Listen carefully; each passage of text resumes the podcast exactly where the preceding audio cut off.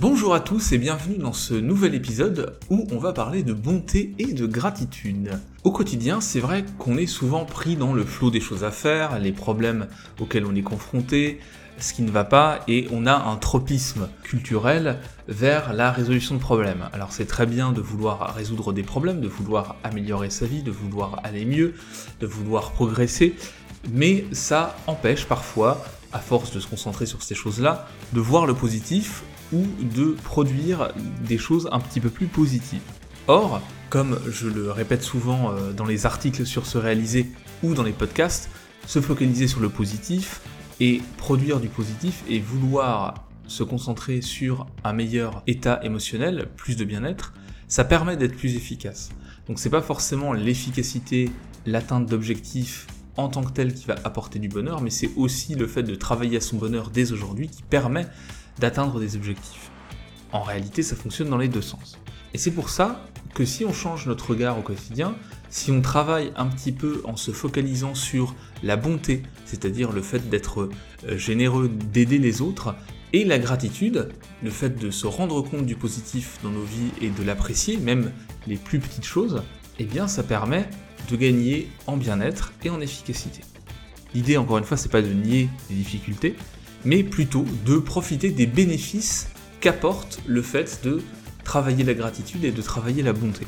Et quand on fait preuve de gratitude ou de bonté, de générosité, de gentillesse au quotidien, ça ne veut pas dire qu'on est naïf, ça ne veut pas dire qu'on ignore le négatif ou qu'on ignore les choses qui vont à l'encontre de nos intérêts. Mais ça permet de travailler le lien social, de mettre un petit peu de, lien, de lubrifiant social et d'améliorer les choses autour de nous. Et quand on améliore les choses autour de nous, eh bien, on travaille aussi à son propre bien-être, même si c'est pas forcément l'objectif premier. Alors bien sûr, dans cet épisode, on va rentrer un petit peu dans le détail. De quoi on va parler exactement? On va commencer par s'intéresser à la notion de gratitude, donc le fait de se rendre compte et d'apprécier le positif. On va voir aussi quels sont les effets de la gratitude sur notre état émotionnel, sur notre état psychologique, sur notre bien-être d'une manière générale. Et ensuite, on va faire le même travail avec la bonté pour voir ce que ça recoupe, ce que ça implique et quels en sont les effets. On prendra aussi le temps de voir quelles sont les origines de la bonté et de la gratitude. Est-ce que c'est génétique? Est-ce que c'est un construit social? Etc. etc. Et puis enfin, dans une dernière partie, je vous proposer des pistes pour travailler la bonté et la gratitude, des pistes validées scientifiquement, qui vous permettront de tirer un maximum de bénéfices en termes de bien-être notamment. Voilà pour le sommaire, rentrons directement dans le vif du sujet. Démarrons avec la gratitude. Alors, on a tous une idée à peu près de ce que recoupe la notion de gratitude. Mais souvent, on a tendance à penser que ça se réduit au fait de dire merci ou au fait d'être poli. En réalité, la gratitude, c'est à la fois une émotion de reconnaissance, l'appréciation de la vie et une sensation d'émerveillement. La notion de gratitude est aussi intimement liée au phénomène de résilience. Donc dans les faits, quand on éprouve de la gratitude, on passe par deux étapes. D'abord, on prend conscience du fait qu'on a obtenu quelque chose de positif, et ensuite, on reconnaît qu'il y a une source externe qui est à l'origine de ce positif. Alors bien sûr, on peut rentrer encore plus dans le détail, c'est un sujet de recherche assez complexe. On peut notamment distinguer les travaux qui s'intéressent à la gratitude en tant que trait de personnalité et les travaux qui s'intéressent à la gratitude en tant qu'émotion. Ce qu'il faut retenir là-dessus, c'est surtout qu'on a tous la capacité à éprouver de la gratitude, et aussi intérêt à le faire, et que c'est plus ou moins spontané en fonction de la personnalité de chacun. Donc on a un niveau de base, on va dire, et une spontanéité dans la gratitude qui est plus ou moins élevée en fonction de notre personnalité, en fonction de notre histoire, mais personne n'est assigné à résidence en termes de gratitude, tout le monde peut progresser dans le domaine et surtout tout le monde peut éprouver cette émotion. Alors quels sont les objets de la gratitude? Qu'est-ce que ça concerne? La gratitude, ça concerne soit des personnes, c'est-à-dire qu'on va éprouver de la gratitude envers des amis, de la famille, euh, de parfaits inconnus. Soit elle va être orientée vers des êtres vivants, elle peut aussi être orientée vers des objets, et enfin, on peut éprouver de la gratitude, on peut être reconnaissant vis-à-vis d'expériences, d'opportunités ou d'événements d'importance plus ou moins grande. Donc quand on éprouve de la gratitude, quand on souhaite développer cette gratitude et en éprouver un peu plus au quotidien, on a un panel de situations, d'objets, de personnes, d'animaux, etc., qui est très très large, et donc on peut trouver des moyens d'éprouver de la gratitude assez facilement au quotidien. Mais je vous l'ai dit, on part avec des niveaux de gratitude dans la spontanéité à éprouver de la gratitude qui sont variables. Quand on parle de gratitude en tant que trait de personnalité, entre guillemets, on parle d'orientation reconnaissante. Donc si vous trouvez des choses sur le sujet, des travaux, etc., vous allez comprendre que orientation reconnaissante, c'est la gratitude en tant que trait de personnalité. Alors, cette orientation reconnaissante, elle se traduit par une tendance générale à répondre aux événements de la vie par des émotions positives d'appréciation et de reconnaissance. Et elle a quatre dimensions. Tout d'abord, on a l'intensité du sentiment de reconnaissance, la fréquence d'apparition d'une émotion de gratitude, la diversité du type d'événements de vie pour lesquels on est reconnaissant, ce qu'on appelle l'étendue de l'orientation reconnaissante, et enfin, le nombre de personnes envers lesquelles on se sent reconnaissant. Ça, c'est la densité de l'orientation reconnaissante. Et donc, sur ces quatre paramètres, ces quatre dimensions, on va avoir une variabilité en fonction des individus. Et plus le curseur est à un niveau élevé dans ces quatre dimensions, plus on va avoir tendance naturellement à éprouver de la gratitude.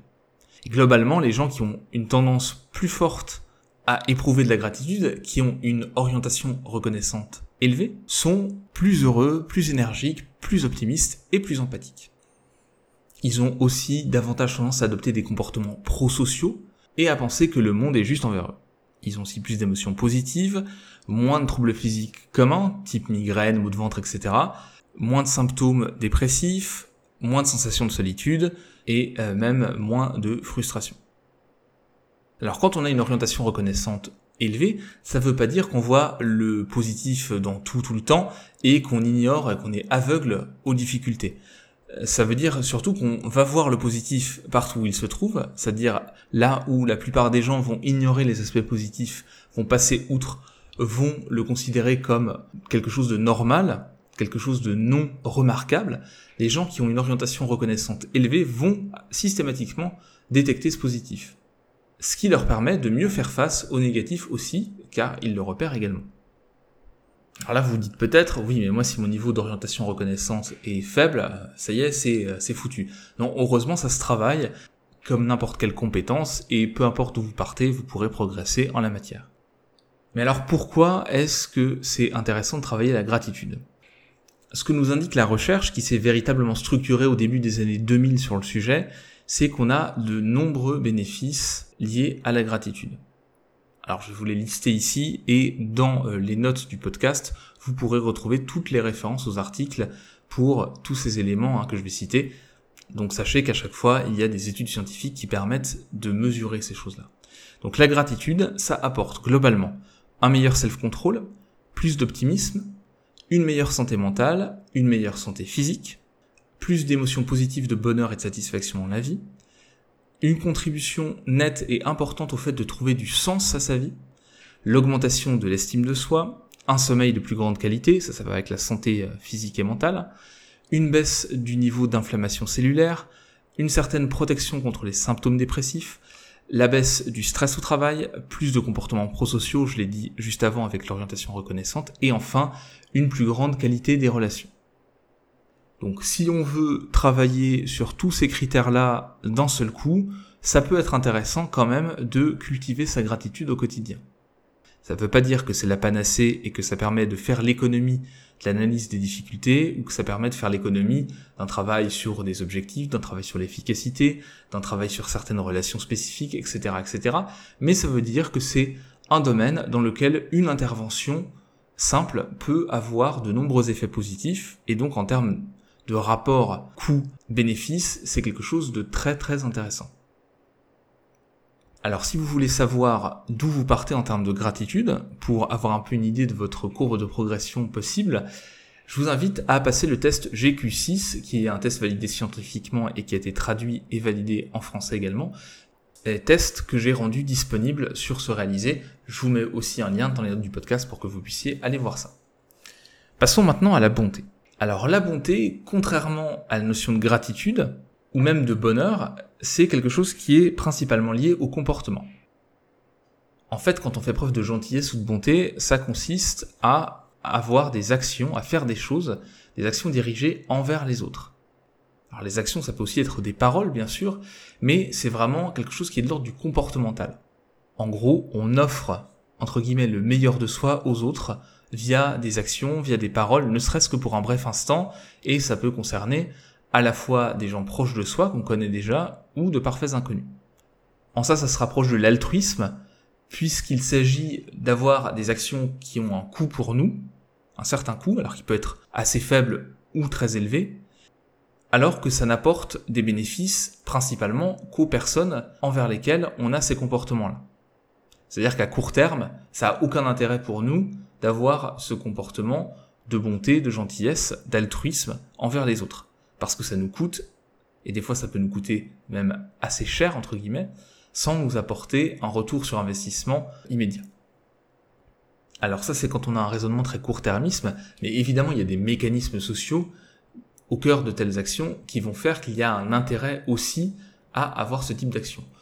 Je vais revenir dessus juste après quand je vais parler des origines de la bonté et de la gratitude, donc je vais pas trop m'étendre sur le sujet dans l'immédiat, mais effectivement, oui, à court terme, ça n'a pas d'intérêt si on est très rationnel, mais c'est parce qu'il y a des mécanismes sociaux en place, mécanismes sociaux qui vont se déployer sur le moyen et long terme, que ça a un intérêt aussi pour soi, pour les autres, pour le groupe en tant que tel. Alors justement, quand on prend un peu de hauteur et qu'on mesure les effets de la bonté, de la gentillesse ou de l'altruisme chez les personnes émettrices des actes de bonté, qu'est-ce qu'on observe? On observe d'abord que oui, les actes de bonté sont en général plus fréquents et plus prononcés pour les membres de sa famille ou pour ses proches que pour les gens en général.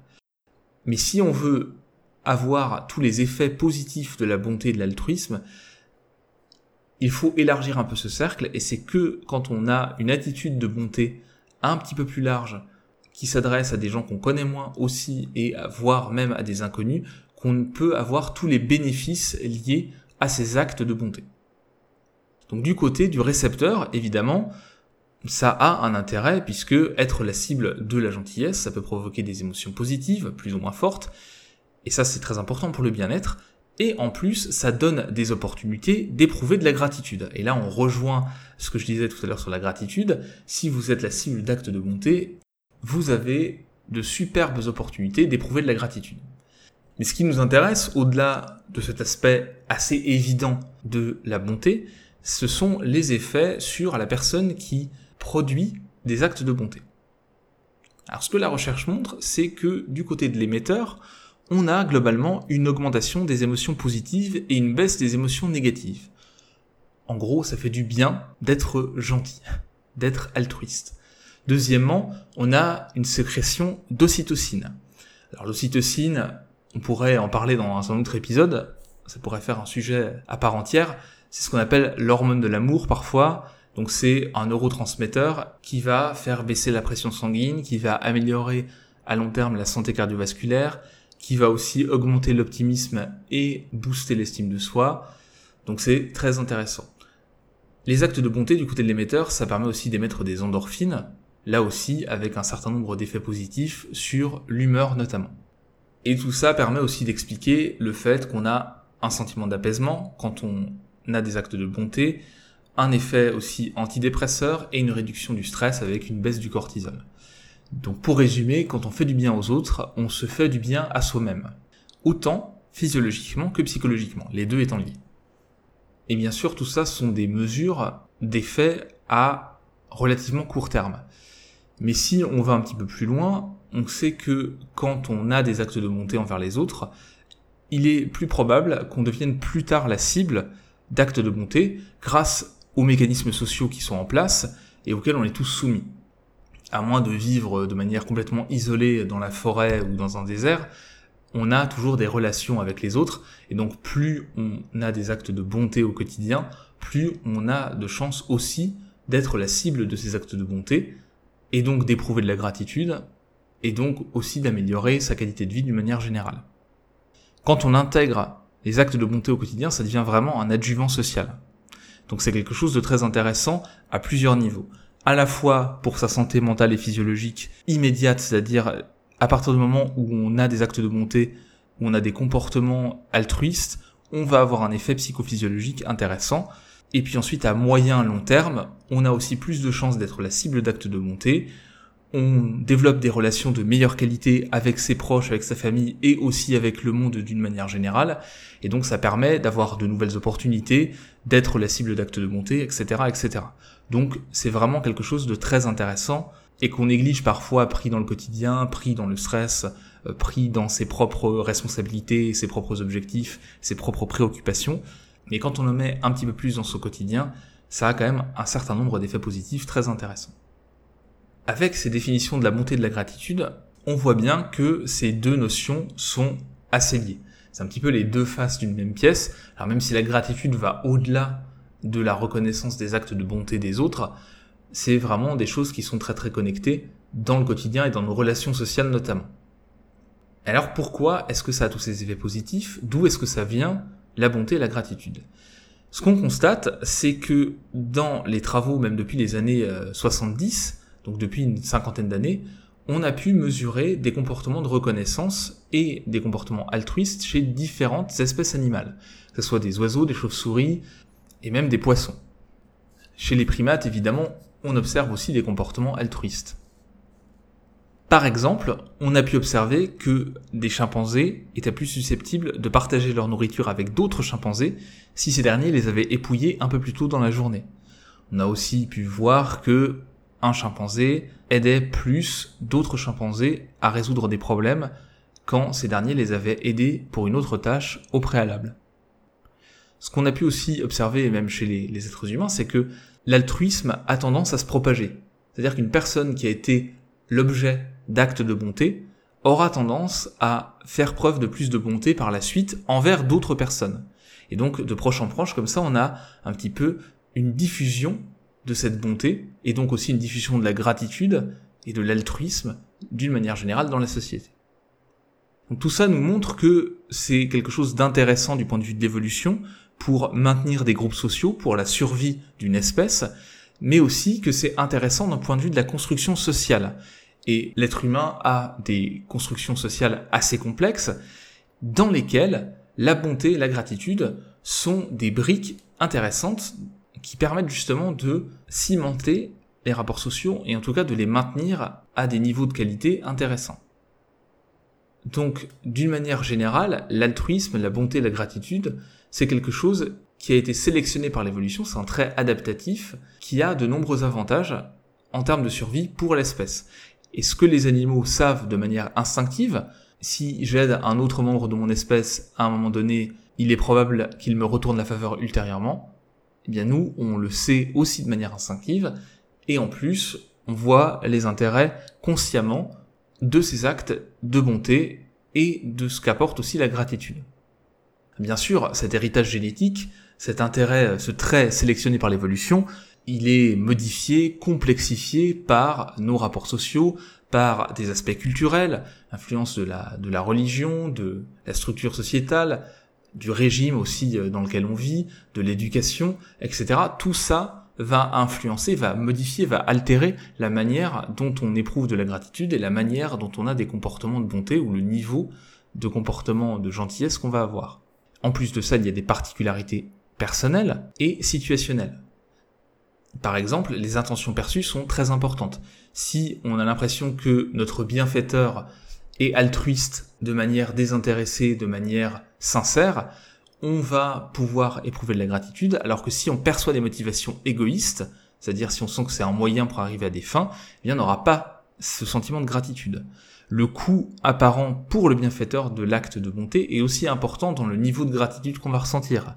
Si c'est quelque chose qui coûte à notre bienfaiteur, qui est vraiment un sacrifice, on aura une perception du geste beaucoup plus positive, beaucoup plus forte que si c'est quelque chose de tout à fait anodin.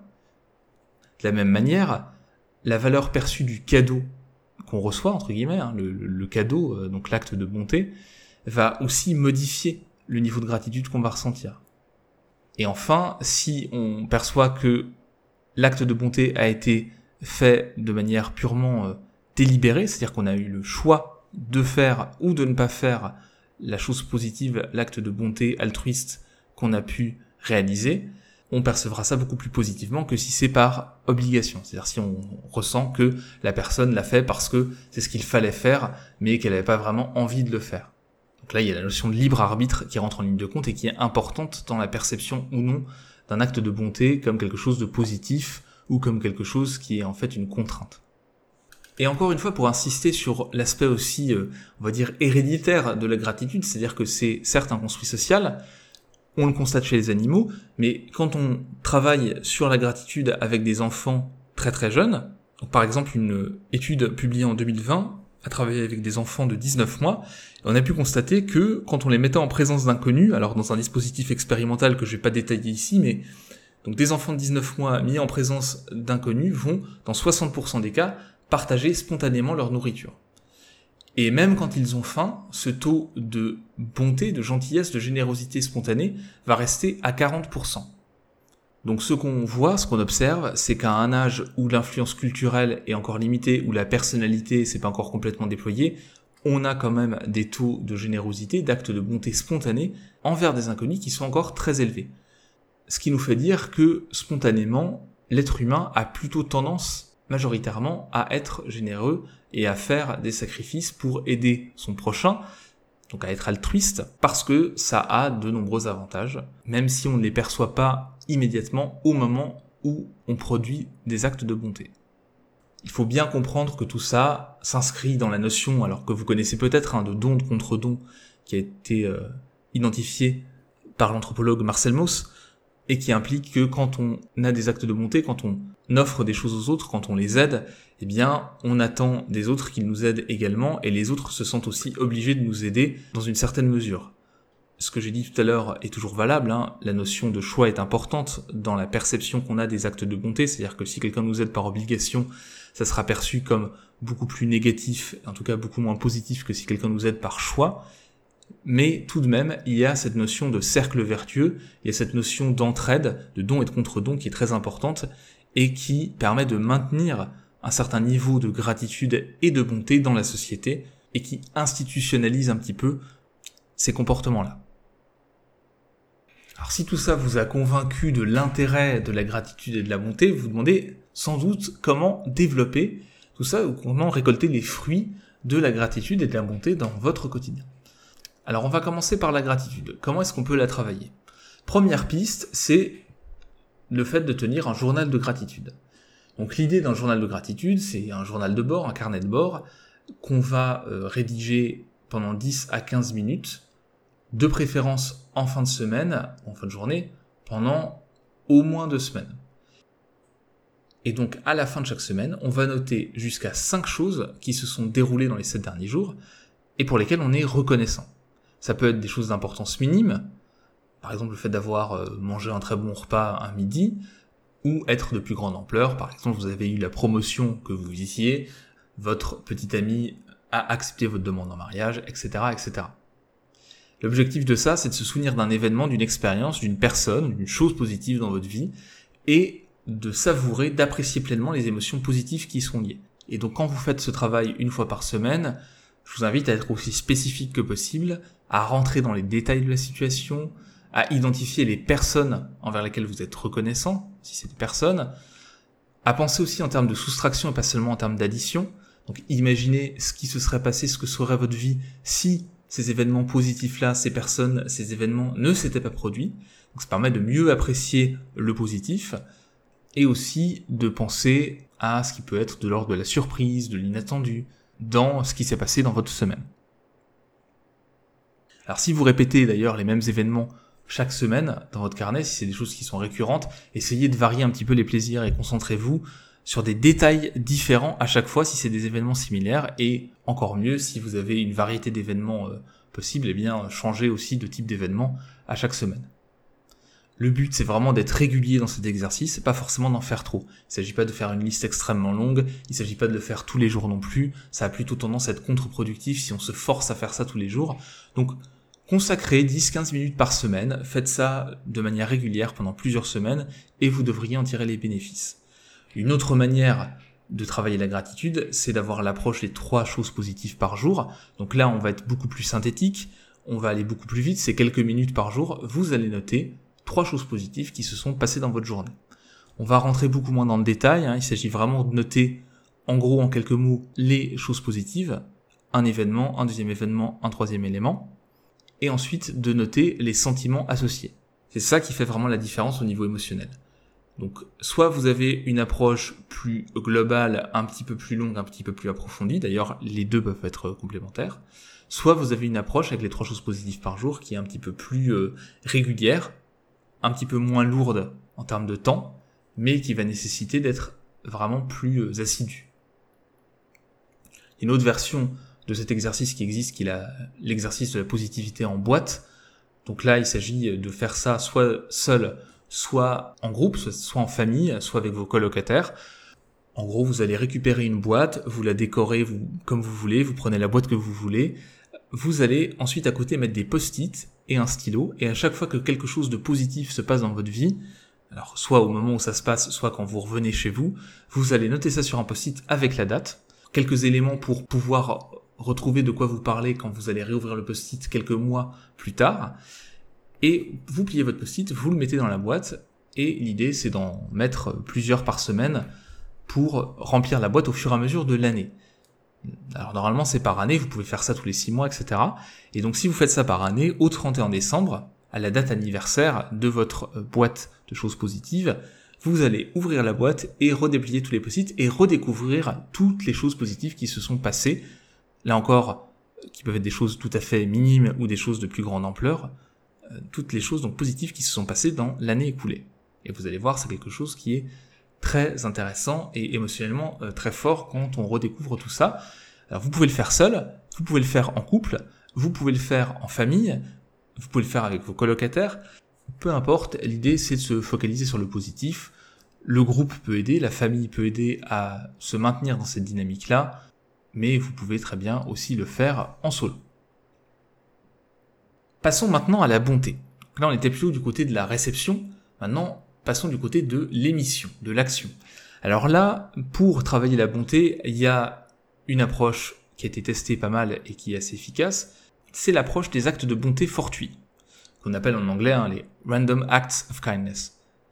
L'objectif, c'est de réaliser des actes de bonté plus ou moins importants pendant plusieurs semaines afin de travailler à votre propre épanouissement personnel tout en aidant les autres ou afin d'aider les autres tout en travaillant votre épanouissement personnel. Prenez-le dans le sens que vous voulez.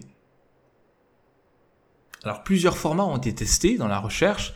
Ce qu'on constate, c'est qu'il y a un effet de dose. C'est-à-dire que c'est plus intéressant de concentrer des actions de bonté en une journée, par exemple de faire 5-6 actes de bonté en une journée une fois par semaine, pendant 6 semaines par exemple, que de faire un seul acte de bonté par jour pendant 6 semaines il y a vraiment cet effet de dose qui est important, c'est-à-dire que vous allez avoir un effet positif pour vous hein, au niveau émotionnel, au niveau euh, même psychophysiologique qui va être plus important si vous arrivez à concentrer les actions de bonté que si vous les diluez vraiment euh, dans toutes vos journées sur une semaine.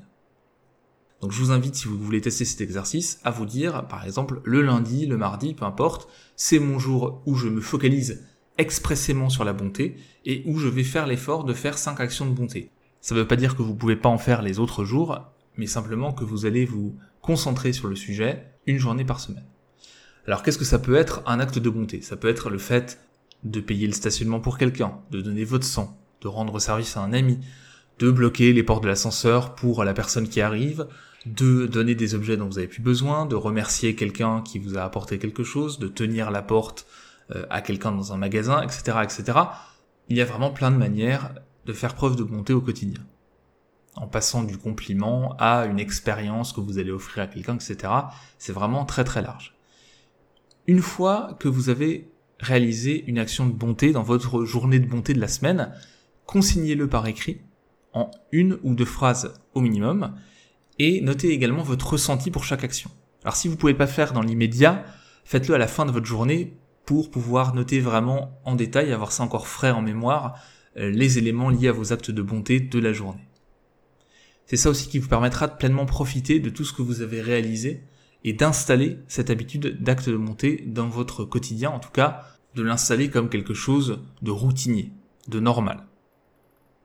Ce qu'on constate, c'est qu'après simplement 7 jours à réaliser des actes de bonté, quand on les concentrait vraiment sur une semaine, eh bien, on a un bonheur, un niveau de bonheur qui va augmenter. Quand on est sur plusieurs semaines, comme je vous l'ai conseillé, c'est-à-dire qu'on va vraiment avoir cinq actes de bonté un jour par semaine, plusieurs semaines, ça vient un petit peu plus tard. mais l'effet positif vient quand même relativement rapidement. Alors pourquoi je vous conseille de faire ça une fois par semaine aussi, c'est parce qu'on peut le faire 5 actes de bonté par jour pendant 7 jours sur plusieurs semaines, mais c'est vraiment un effort beaucoup plus important. Donc si vous êtes ultra motivé, vous pouvez tenter ça. Je vous invite plutôt à avoir une approche raisonnable pour être sûr d'être efficace, être sûr de tenir un petit peu dans la durée et donc d'avoir vraiment des effets positifs pour vous et aussi pour les autres. Donc voilà ce que je pouvais vous conseiller pour développer, travailler votre gratitude et votre bonté. Si vous préférez avoir tout ça par écrit pour euh, avoir les choses bien au clair dans votre tête, je vous mets aussi les liens dans les notes du podcast vers des articles qui reprennent ces outils et qui les redétaillent euh, pour que vous ayez ça sous la main au cas où. Donc pour conclure cet épisode du podcast, ce qu'on peut dire simplement c'est que la gratitude et la bonté sont deux dimensions, deux phénomènes complémentaires qui sont liés à l'altruisme, qui sont liés évidemment aux interactions sociales, mais pas que. Quand on parle de gratitude, on parle aussi de gratitude envers des événements, envers des lieux, envers des objets, envers d'autres espèces. Et tout ça c'est important parce que ça permet vraiment d'enrichir à la fois notre vie émotionnelle, notre vie psychologique, ça permet de travailler à notre santé psychophysiologique, et ça permet d'aider les autres, mais aussi d'une certaine manière d'améliorer la société dans laquelle on vit et le monde dans lequel on vit. Puisque le fait de produire des actes de bonté et d'éprouver de la gratitude a tendance à nous pousser à avoir un comportement plus positif envers les autres, à les aider plus spontanément, et donc tout ça, de proche en proche, peut créer du positif, à la fois pour soi, par retour finalement, et aussi pour les autres d'une manière très très large. Et l'avantage de tout ça, c'est qu'on peut le mesurer scientifiquement aujourd'hui, et surtout, sont des choses, en fait, qui sont assez simples et assez accessibles. Voir le positif, relever ce qui se passe de bien, ou ce qui nous paraît émotionnellement positif dans notre vie, ce qui nous a apporté quelque chose, c'est assez simple. C'est un prisme, c'est une posture à adopter, mais c'est quelque chose d'assez simple à faire. Même chose pour les actes de bonté, être serviable, être gentil, aider les autres sans pour autant évidemment se faire abuser, sans pour autant se faire exploiter, il ne s'agit pas de ça ici, mais simplement avoir une attitude plus généreuse, plus altruiste, c'est à la portée de n'importe qui, peu importe où on vit, combien on gagne, ce qu'on fait dans la vie, etc., etc. Tout ça pour dire que la bonté et la gratitude, c'est vraiment se faire du bien à soi en faisant du bien aux autres. Et donc en ça, c'est vraiment une piste que je vous invite à explorer. Les bénéfices sont nombreux pour tout le monde. Et quand vous vivez dans un environnement où les gens sont mieux, où les gens sont plus épanouis, où les gens sont plus heureux, vous allez aussi, presque mécaniquement, être plus heureux, être plus épanoui et avoir des bénéfices en retour. Et donc si vous voulez vous faire du bien, faire du bien aux autres et améliorer la situation globale autour de vous, je vous invite vraiment à travailler ces dimensions, même si ça peut paraître un petit peu naïf, un monde meilleur, ça commence par le fait d'être plus gentil, plus généreux, plus altruiste, et aussi par le fait d'apprécier ce qu'on a. Encore une fois, j'insiste là-dessus en conclusion, apprécier ce qu'on a, ça veut pas dire se contenter de ce qu'on a, ça veut pas dire que il faut absolument tout accepter et ignorer le négatif et ne pas prendre en compte les signaux parfois d'alerte ou les signaux négatifs qui devraient nous inciter à changer dans notre environnement, mais c'est simplement rééquilibrer les choses vers plus de positif et c'est justement travailler à réduire ce négatif en mettant un peu plus de positif dans notre vie et en repérant un peu plus le positif auquel on est déjà exposé. Donc j'espère que cet épisode aura permis de diffuser un petit peu de positif et qu'à votre tour, vous serez un acteur du positif dans votre vie et dans celle des autres autour de vous. Merci d'avoir écouté cet épisode et à très bientôt pour une nouvelle itération. Et voilà, c'est tout pour aujourd'hui. Je vous remercie beaucoup d'avoir écouté cet épisode du podcast Se réaliser. Si vous l'avez apprécié, n'hésitez pas à le noter sur iTunes ou sur la plateforme sur laquelle vous l'avez écouté. C'est ce qui permet au podcast de remonter dans les résultats de recherche et c'est ce qui lui donne de la visibilité. Vous pouvez aussi bien sûr commenter, partager ces épisodes sur les réseaux sociaux. Je serai très heureux d'entamer la conversation avec vous, de discuter en commentaire, d'échanger. Et enfin, sachez que le podcast il y a un blog que vous retrouvez sur le site ce-réalisé.com et qui propose pas mal d'articles assez variés sur le développement personnel. Donc je vous remercie à nouveau d'avoir écouté cet épisode et je vous dis à très bientôt pour un nouvel épisode du podcast Se réaliser. Salut